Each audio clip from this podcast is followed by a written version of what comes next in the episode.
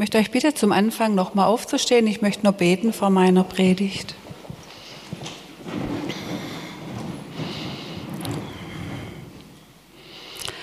Vater im Himmel, ich danke dir, dass du so ein großer Gott bist, dem wir jetzt unser Lob gebracht haben, der uns beeindruckt als Schöpfer Himmels und der Erde und der sich doch so nahbar gemacht hat als Vater, sich darstellt und Jesus, der uns in seine Geschwisterschar aufnimmt, dass wir seine Geschwister, seine Brüder und Schwestern sein dürfen, deine Kinder.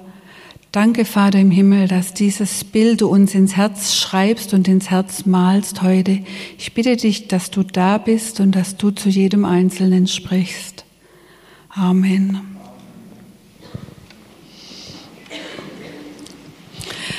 Ich darf heute die zweite Predigt zum Thema reifes Christsein halten. Ich weiß nicht, wer von euch schon angefangen hat mit diesem Arbeitsheft, wer da die erste Lektion schon absolviert hat. Ähm, wir haben schon Bilder gemalt, was dieses reife Christsein bedeutet. In der ersten Lektion kommt dieser Baum im Psalm 1, dieser Baum, der am Wasser steht, der an der Quelle von unten mit seinen tiefen Wurzeln Wasser zieht, der eine große Krone ausbildet, der gesund dasteht und wohlgenährt und der Früchte bringen kann. Das ist das Sinnbild für uns, wie wir als Christen ein reifes Christsein leben können. Ein wunderschönes Bild. Und dann wurde letzte Woche, das hat mich auch sehr berührt, ein Bild äh, gemalt vom diesem Meister, diesem Steinmetzmeister, ich weiß nicht, wer sich noch dran erinnert, der den Stein bearbeitet und der gefragt wird, ja, wie ist das denn mit den Fehlern, was er denn macht, wenn er einen Fehler macht? Und der Meister sagt, er macht keinen Fehler. Und er fragt ihn zwei oder dreimal schon etwas entnervt, ja, und wenn trotzdem was daneben geht? Und der Meister sagt immer wieder, er macht keinen Fehler. Unser himmlischer Vater, dieser absolut geniale Meister, macht keinen Fehler, schlägt nicht daneben, dem unterläuft kein Patzer. Ein geniales Bild, oder? Das lässt uns echt entspannt sein. Und dieses Vertrauen im Herzen zu haben, das heißt ein Stück Reife haben. Dass egal was kommt, diese Meister unterläuft, kein Fehler. Ich möchte heute ein drittes Bild malen euch. Ich habe mir dieses Thema ausgesucht, weil wie ihr unschwer erkennen könnt, liegt mir das schon sehr am Herzen. Es gehört zu meiner Lebensbiografie als Mama von fünf Kindern. Ich rede heute über Familie und über Väter und Mütter in Christus sein. Dieses Familienbild taucht in der ganzen Bibel auf. Es ist Gott, unser liebender Vater, der uns vor Augen gemalt wird, der große Schöpfer des Universums, der sich aber nahbar macht, der ein Vater wird, der mit offenen Armen auf uns zukommt. Und Menschen werden gezeugt, geboren, wachsen auf, werden wieder selber erwachsen. Dieser endlose Kreislauf dieses Werdens, das gehört zur Menschheitsgeschichte seit Anbeginn. Und dieses Bild wird auch immer wieder in der Bibel aufgegriffen. Dann gehören Geschwister zu einer Familie. Jesus hat uns in die Kindschaft Gottes berufen. So wie er dürfen wir Söhne und Töchter Gottes sein. Und diese Söhne und Töchter Gottes, die definieren sich über die Vaterbeziehung. Also schon ganz viel, was so dieses Familienbild, das ja jeden Menschen von uns betrifft. Jeder, der hier sitzt, hat einen Papa und eine Mama. Manche haben Geschwister. Diese Beziehung, die prägt unser gesamtes Leben, die macht unser Leben aus. Und ich möchte einsteigen mit einem Vers, der auch in den Unterlagen drin steht, wo der Apostel Johannes schreibt, in 1. Johannes 2, 12 bis 14. Liebe Kinder, ich schreibe euch, dass euch die Sünden vergeben sind, um seines Namens willen. Ich schreibe euch Väter, denn ihr habt den erkannt, der von Anfang an ist. Ich schreibe euch jungen Männern, denn ihr habt den Bösen überwunden. Und dann wiederholt sich so ein bisschen nochmal, ich habe euch Kindern geschrieben, denn ihr habt den Vater erkannt. Ich habe euch Vätern geschrieben, denn ihr habt den erkannt, der von Anfang an ist. Ich habe euch jungen Männern geschrieben, denn ihr seid stark und das Wort Gottes bleibt in euch und ihr habt den Bösen überwunden. Man kann aus diesem Text so ein bisschen rauslesen, was macht die Kinder aus? Die Kinder macht aus, dass ihre Sünden vergeben sind und dass sie Erkenntnis über Gott Vater haben.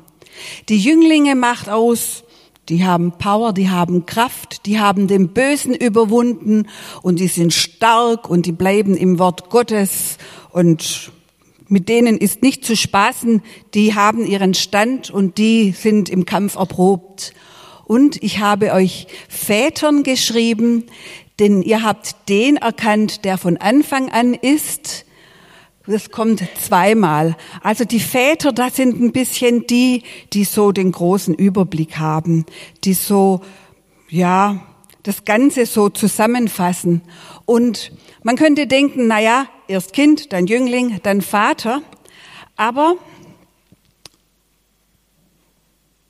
Jesus sagt, wenn ihr in Matthäus 18, Vers 13, wenn ihr nicht umkehrt und wie die Kinder werdet, könnt ihr nicht ins Himmelreich kommen. Dieses Kind ist nichts, was wir ablegen, obwohl es jetzt beim Paulus an einer anderen Stelle auch mal heißt, legt mal ab, was kindisch ist. Aber dieses Kind, das den, die Sündenerkenntnis hat und es den Vater erkannt hat, das sollte eigentlich der Kern sein. Das, was ganz tief in unserem Herzen verwurzelt ist. Und dann sind wir aufgefordert zum Kämpfen.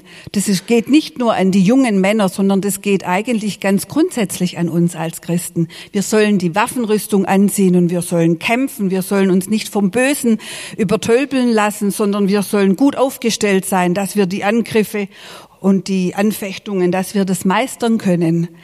Dieser Jüngling gehört auch dazu. Das ist so wie so eine Zwiebelschale auch drumrum, das Kind in der Mitte, das die Liebe zum Vater, das den Vater erkannt hat, der Jüngling außenrum, der kämpft, der sich nicht gleich umschmeißen lässt und der Vater ganz als Hülle außenrum, der den Überblick hat, der alles einhüllt und der mit seiner Liebe alles umgibt.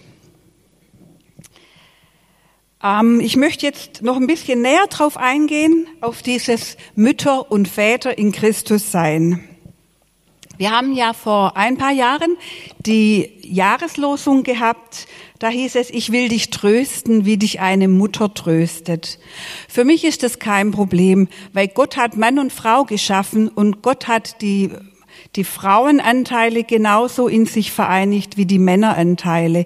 Von daher muss ich mich da gar nicht groß dagegen auflehnen oder du musst da gar nicht groß kämpfen, Mütter sein, Vater sein.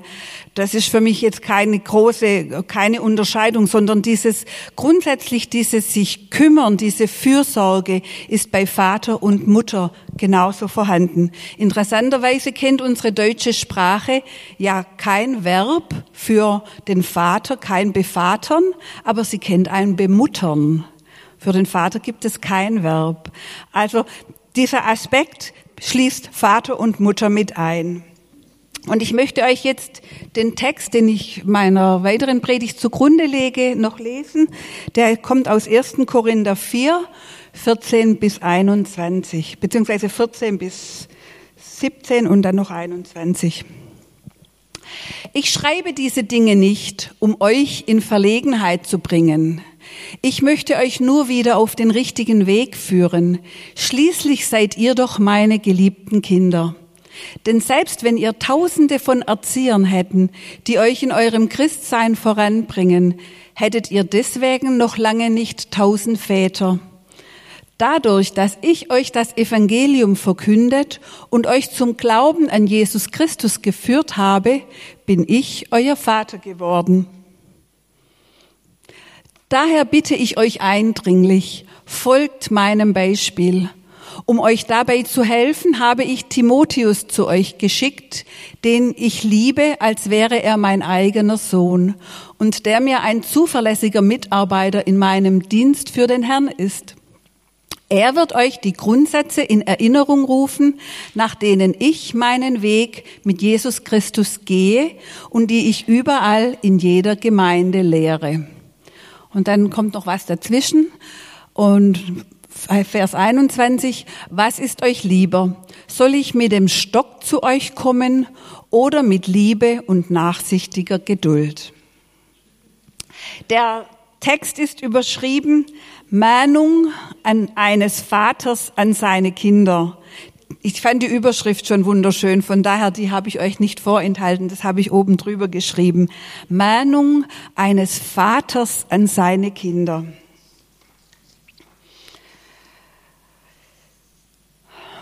Ich habe mir so diesen Werdegang der Eltern aufgeschrieben und ich habe euch fünf Stufen oder fünf so Abschnitte erarbeitet, die ich mit euch teilen möchte, wie sich das mit dem Elternsein so verhält. Ähm, Elternsein beginnt aus meiner Sicht mit der Schwangerschaft, mit der Zeugung und mit der Schwangerschaft. Es gibt Familien, wie wir an der Familie Rauschnick sehen, da geht es gelegentlich auch mal über Nacht. Das sind Eltern auf Zeit und für alle, die sich das gefragt haben, das ging tatsächlich über Nacht, dass sie ihren kleinen Mäuse bekommen haben, den sie eine Zeit lieben und begleiten dürfen. Aber das natürliche Elternsein beginnt mit der Zeugung und mit der Schwangerschaft. Bei der Schwangerschaft sagt man auch, man trägt ein, Her ein Kind unter dem Herzen. Und ähm, ich habe so aus meinem so zurückgedacht und dachte, eigentlich sollten wir als Christen alle schwanger gehen. Wir sollten alle Menschen haben, die wir auf dem Herzen tragen und die wir eigentlich ins Reich Gottes hinein lieben, hineingebären wollen. Das wäre ein, wunderschöne, ein wunderschöner Gedanke. Und das ist von keinem biologischen Elternsein abhängig und von keinem Alter abhängig. Jeder von uns kann Menschen auf dem Herzen tragen und kann sie ins Reich Gottes hinein beten, hinein lieben, hinein begleiten. Das sind Kinder und ich weiß von vielen, die für ihre Kinder jahrelang beten, die ihre Kinder jahrelang auf dem Herzen tragen. Das können Ehepartner sein, das können Eltern sein, Geschwister, Nachbarn, Freunde.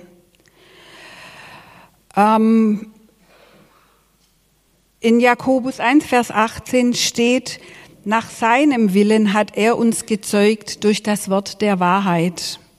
Sein, oder eine andere Übersetzung sagt, seinem Plan entsprechend hat er durch die Botschaft der Wahrheit neues Leben in uns gebracht. Es ist wie im Natürlichen auch, wir können aus uns heraus keine Menschen zu Jesus führen. Wir brauchen den Heiligen Geist, der da zusammenführt, so wie bei den leiblichen Eltern der Teil von Vater und von Mutter zusammenkommt und dann dieses Leben entsteht.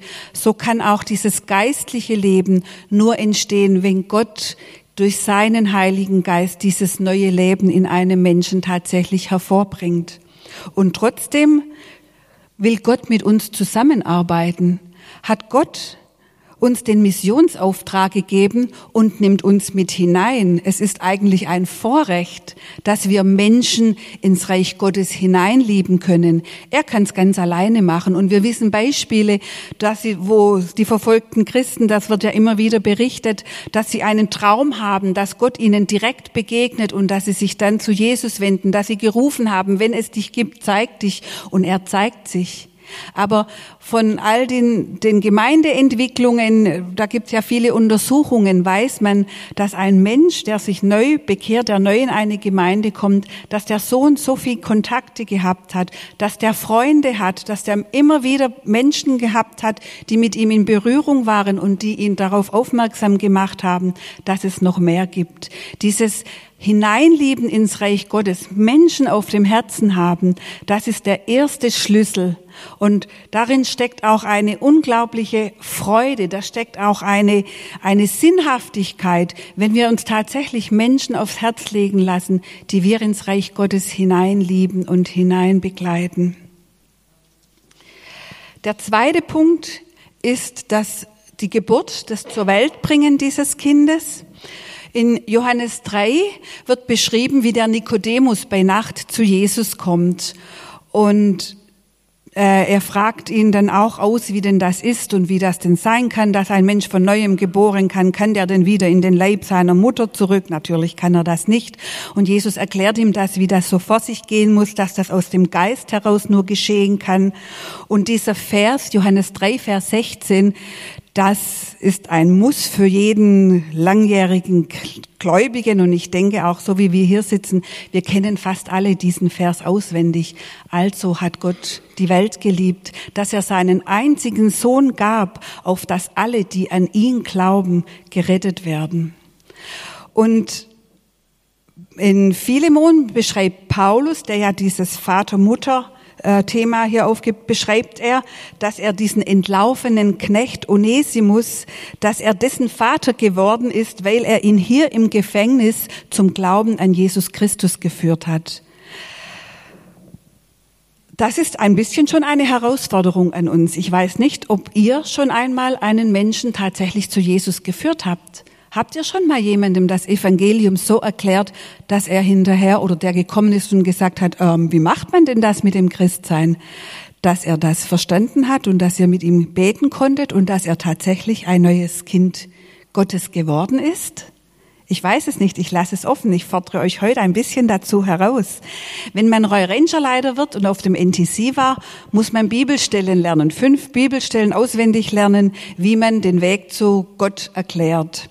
Und ich habe die Theresa Kartl gebeten, ähm, dass sie uns diese Bibelstellen, das sind jetzt acht geworden, der Hans macht es im Grundkurs des Glaubens bisschen ausgiebiger, hab die, ähm, sie hat mir die wunderschön auf einen Zettel gemacht, Hans, halt's mal hoch.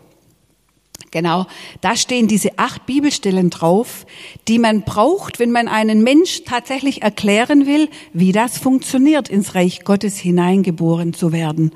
Und wir haben die kopiert, die sind schön gemacht, wunderschön, passen zu dem Reifethema. Danke, Theresa. Ich weiß gar nicht, die habt sie noch, ah, doch, da hinten sitzt er. Vielen Dank, Theresa. Diese Zettel liegen nachher draußen und die dürft ihr euch gerne mitnehmen. Ihr könnt das auch abfotografieren. Heutzutage hat man die Sachen, die wichtigen ja auf dem Handy. Egal wo ihr es hintut, legt es in die Bibel, packt es euch aufs Handy, aber beschäftigt euch damit. Wie, was würdet ihr tun? Was würdet ihr sagen, wenn jemand sagt, hm, wie ist das denn mit dem Christsein? Wie funktioniert das? Sind wir fit? Können wir das erklären? Ja, und dann ist dieses Baby geboren und es braucht Liebe, Fürsorge, Pflege, Ernährung. Alles Gute geben wir so einem kleinen Schatz, der so wie da vorne das Mäusle auf dem Bauch beim Christian schläft und dem wirklich vor Wohlergehen so richtig. Man sieht ihm, er ist ganz entspannt, er liegt da und kann wachsen und gedeihen.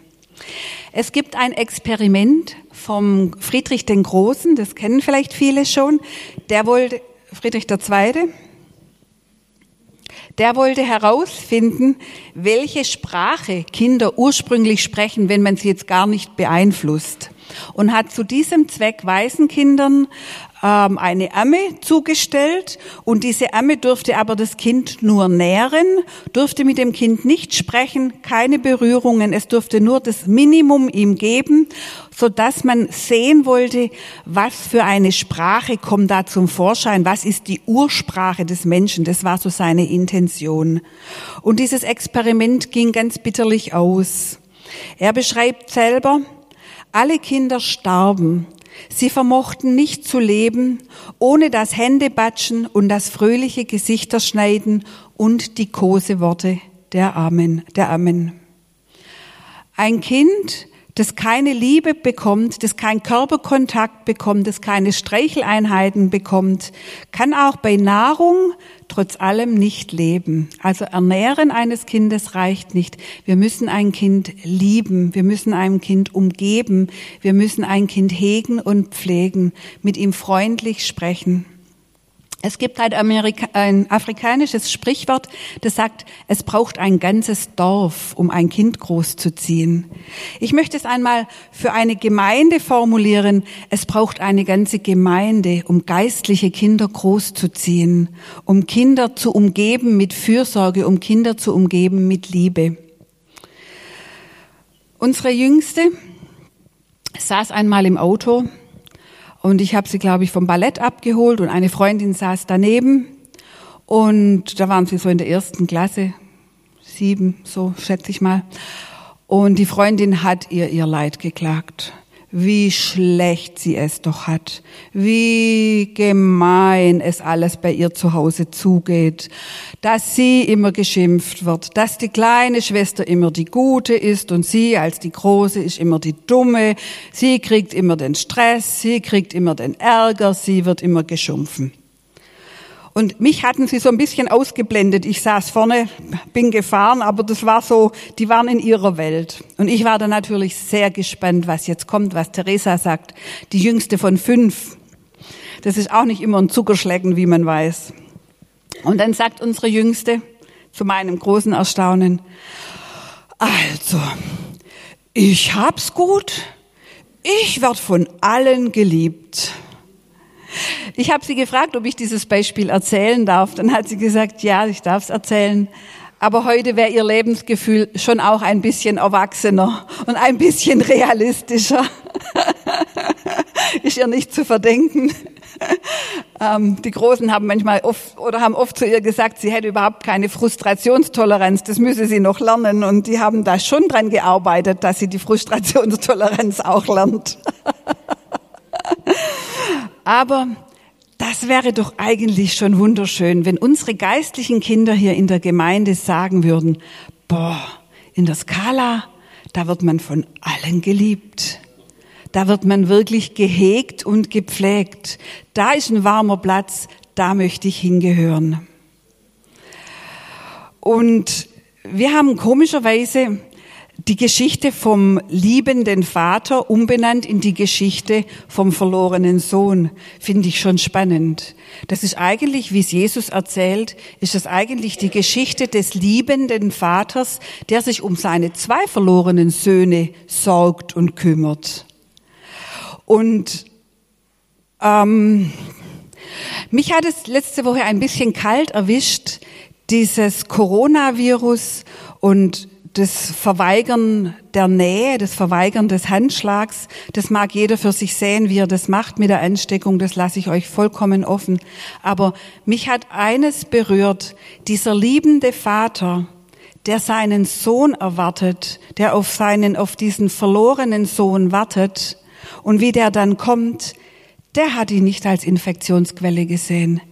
Der hat auch nicht gesagt, geh erst mal duschen und dann reden wir das wäre eigentlich das Normale gewesen, sondern der hat ihn in den Arm genommen. Und ich weiß, wie man riecht aus dem Schweinestall. Das hat zu meiner kindlichen Realität gehört. Und das war immer das Allerübelste, wenn wir zu den Schweinen mussten. Da hat man hinterher geguckt, dass man geduscht hat und die Haare gewaschen und wirklich kein Futzel mehr an einem war, weil das stinkt zum Erbarmen. Und das kriegt jeder mit. Aber der Vater, der hat seinen Sohn in den Arm geschlossen auf die Gefahr hin, sich vielleicht die Schweinekrippe zu holen oder auf die Gefahr hin, seine Kleider schmutzig zu machen und vielleicht ein bisschen von dem Geruch dann nachher noch an sich zu haben. Er hat ihn zurecht geliebt.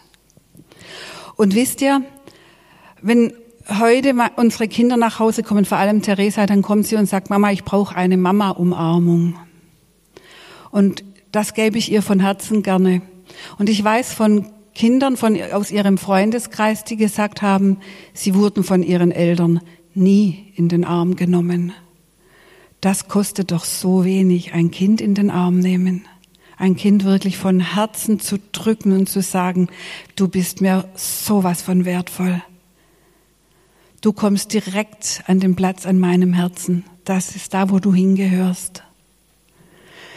Und das gilt für leibliche und auch für geistliche Kinder sie einfach in den Arm nehmen, mit allem Schmutz, mit allem Versagen, mit allem, was daneben geht. Mit dem nächsten Punkt der Erziehung und Ermahnung und Ermutigung, da tun wir uns meistens nicht ganz so schwer.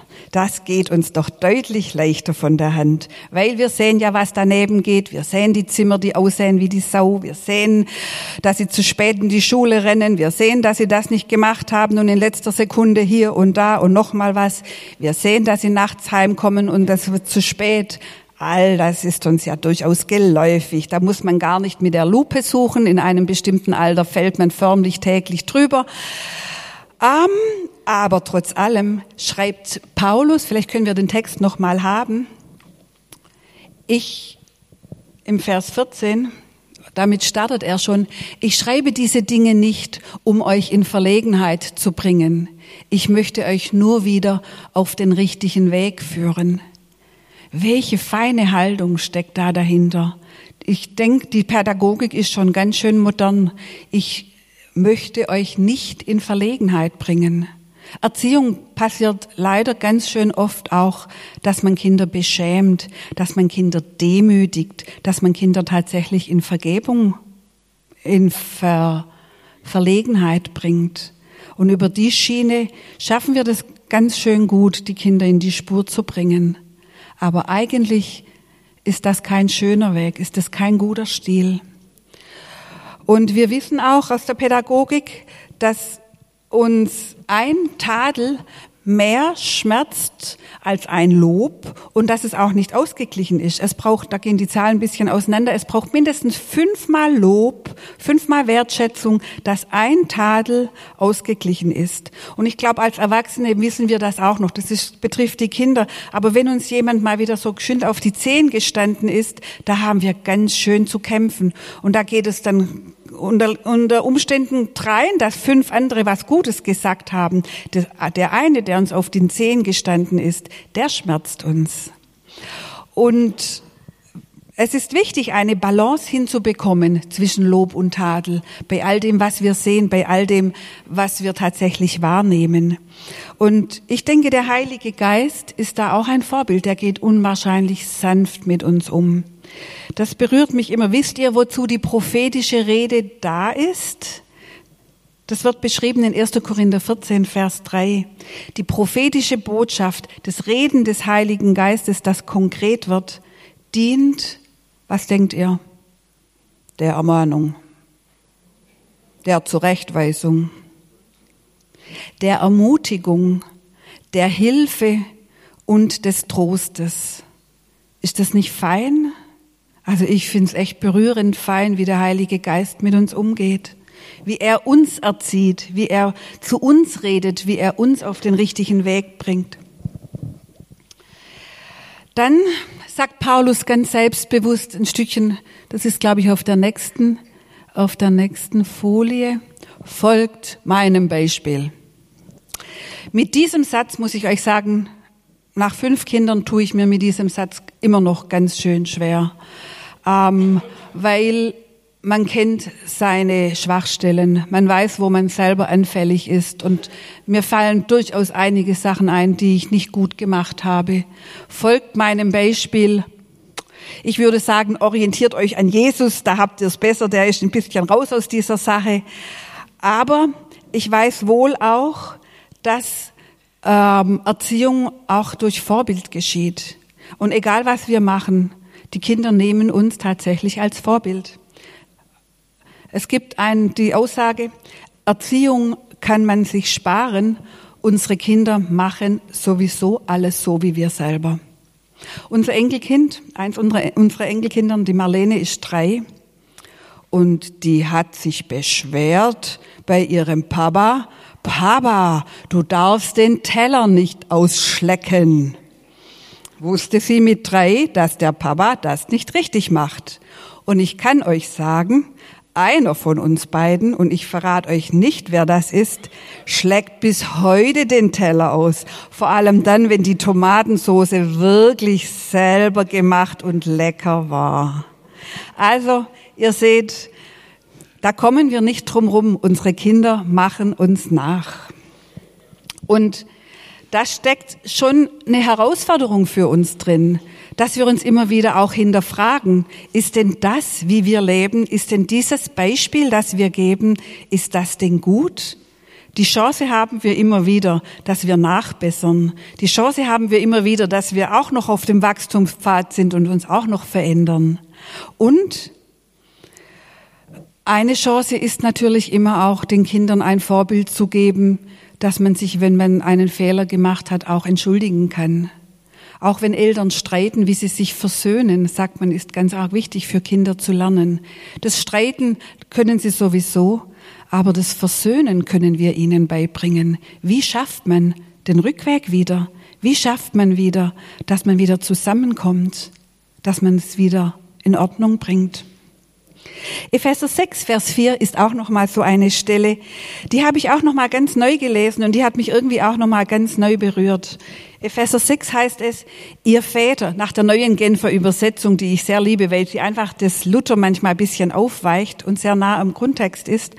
Ihr Väter, verhaltet euch euren Kindern gegenüber so, dass sie keinen Grund haben, sich gegen euch aufzulehnen. Erzieht sie mit der nötigen Zurechtweisung und Ermahnung, wie der Herr es tut.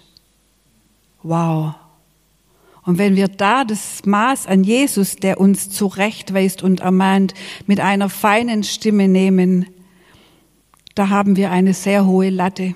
Und da nehme ich auch die Mütter nicht aus, sich den Kindern gegenüber so zu verhalten, dass sie sich nicht gegen euch auflehnen und sie so zurechtzubringen und zu ermahnen, wie der Herr es tut.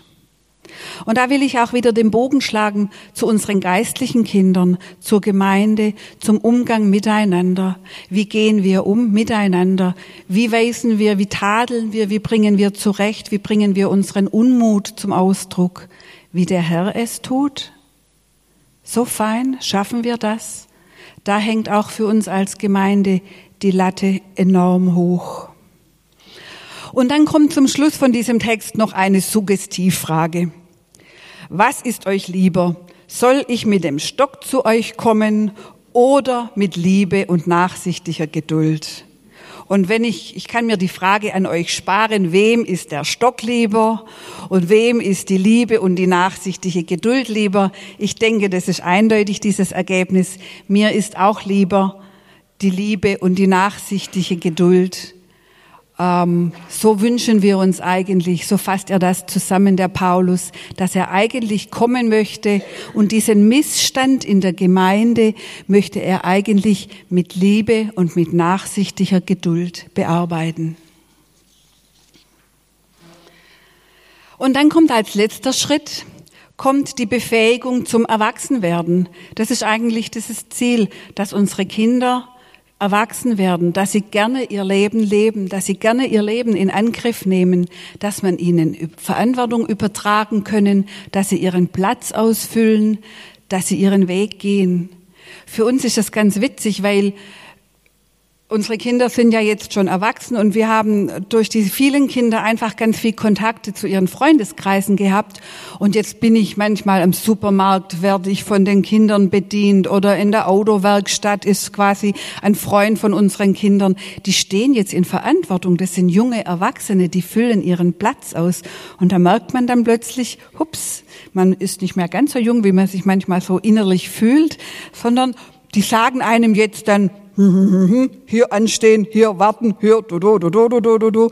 Also, die stehen jetzt im Leben, diese jungen Menschen, diese ehemaligen Grundschüler und diese ehemaligen Kameraden aus dem aus dem Kindergarten, ein Kamerad von, aus dem Kindergarten, der macht jetzt immer in, im Oskar Frechbad den Aufguss, den sehe ich da immer. Also das ist schon ganz schön witzig zu sehen, wo die denn alle so sind. Um den mache ich dann meistens einen Bogen. In die Sauna gehe ich dann gewöhnlich nicht.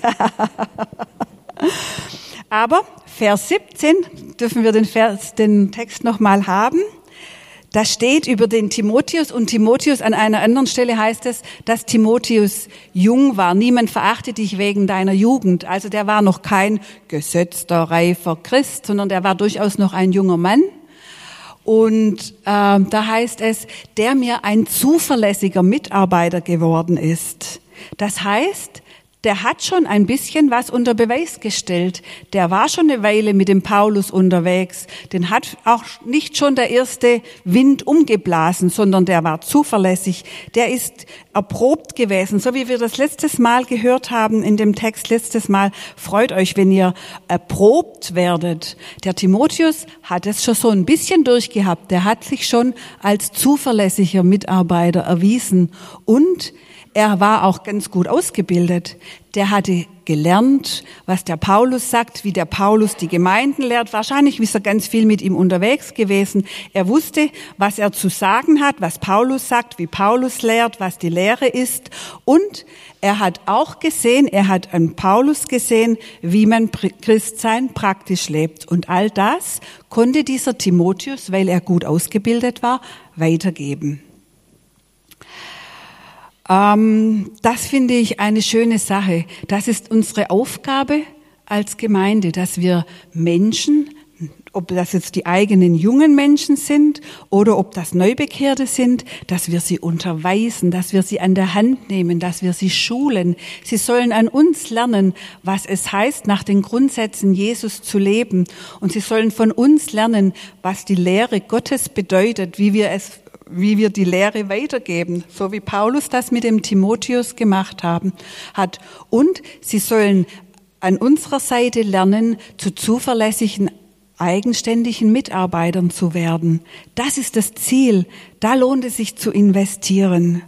Und Gott hat so viel hineingelegt in junge Menschen. Ich bin immer fasziniert und ich muss sagen, es, ich verstehe oft nicht, wenn auf die Jugend geschimpft wird. Ich freue mich über alles Potenzial, das ich sehe, das da ist. So viele feine junge Menschen, hingegebene junge Menschen, die wieder heranwachsen, mit denen Gott echt was vorhat.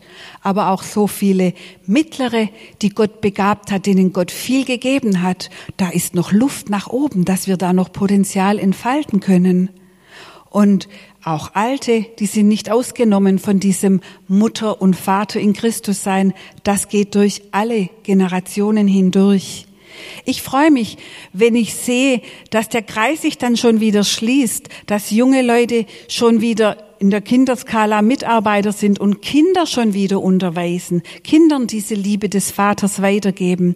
Das kann man schon ganz jung anfangen. Da muss man nicht ein bestimmtes Alter haben.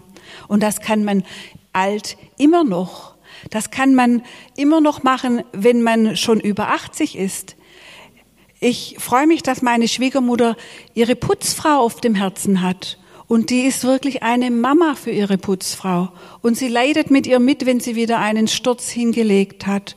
Und sie päppelt sie wieder auf, dass sie wieder auf die Füße kommt. Und sie lesen gemeinsam die Bibel. Und sie ermutigt sie und sie unterstützt sie. Und ja, das ist ein mühsamer Weg und ein langer Weg und das geht nicht im Hauruck. Das geht über lange Zeiten, über lange Phasen, so auch wie Kinder im besten Fall in 18 Jahren erwachsen werden. Aber jeder von uns, und ich hoffe, ich habe euch dazu ein bisschen Appetit gemacht, ist in der Lage, selber Vater und Mutter zu sein, selber diese Verantwortung, diese Herausforderung wieder zu übernehmen. Und es gibt kein Empty Nest Syndrom. Das ist die gute Nachricht. Wir als Mütter, die unsere Kinder loslassen müssen, das, das ist ja eine schwierige Sache. Und dieses leere Nest, das kann uns durchaus Kummer machen, wenn plötzlich unsere Aufgabe weg ist. Aber ich sage euch was, in der Gemeinde gibt's kein Empty Nest. Wenn wir alles so zusammenstehen und Menschen mit Menschen schwanger gehen und Menschen hineingeboren werden und wir Menschen begleiten, das ist für jeden, da ist für jeden eine Aufgabe mit dabei. Und dann weiß ich auch um diesen Schmerz, der auch noch mit einhergeht. Dieses Thema Familie, da komme ich auch in meinem Therapeutenalltag sehr oft darüber ist ein enorm schmerzbehaftetes Thema. Da ist für viele großer Schmerz drin. Mag der Schmerz sein, dass man Eltern gehabt hat, die an einem gefehlt haben, die einem Schmerzen zugefügt haben oder die einem diese Liebe, die man so dringend gebraucht hätte, diese Unterstützung nicht gegeben haben.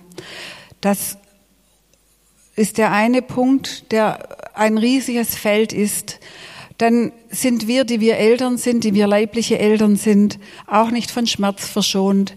Wir sind zwar alle angetreten, keine Fehler zu machen, beziehungsweise nicht die Fehler unserer Eltern zu wiederholen, aber es gibt so viele Fehler, da waren für uns noch genügend übrig, dass wir eigene Fehler machen konnten.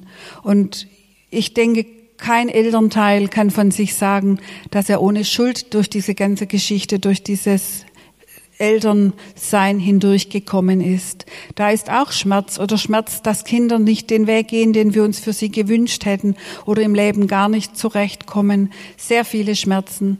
Und mit geistlichen Kindern gibt es auch viele Schmerzen. Geistliche Kinder, die sich abwenden, die, die einfach sich verweigern in manchen Punkten oder wo wir unzulänglich waren, wo wir falsch gehandelt haben. Auch da ist sehr viel Schmerz und sehr viel, wo wir uns selber hinterfragen können und hinterfragen müssen. Wir haben auch Menschen über längere Zeit begleitet und gehofft, wir könnten sie in ein erwachsenes Leben entlassen können. Und das ging sehr schief. Ich habe mich da auch viel hinterfragt. Aber da bin ich jetzt auch schon bei der Überleitung zum Abendmahl. All diesen Schmerz, all diesen Kummer und auch all dieses Fehlverhalten, dafür ist Jesus gestorben. Dafür ist er gekommen. Dafür hat er sein Blut hingegeben, dass wir all diesen Kummer und all diesen Schmerz zu ihm bringen können. Und wir nehmen jetzt das Abendmahl gemeinsam ein. Der Christian wird es machen. Ich sage jetzt nach dieser Predigt nicht Amen, weil ich denke, wir sagen das große Amen, nachdem wir miteinander gebetet haben. Und wir haben auch noch die Chance, die Gelegenheit, beim Abendmahl, nach dem Abendmahl, dass man mit sich beten lassen kann und dass man diesen Kummer und diesen Schmerz, all dieses, was da so im Herzen ist und was uns traurig macht und was uns wehtut, all das können wir wirklich zu Jesus bringen. Das könnt ihr an eurem Platz machen, aber manchmal braucht man auch jemand, der einem dieses göttliche, die göttliche Umarmung gibt, der einen mit einem betet, der einem da noch hilft und danach wollen wir ein großes Amen zusammensprechen.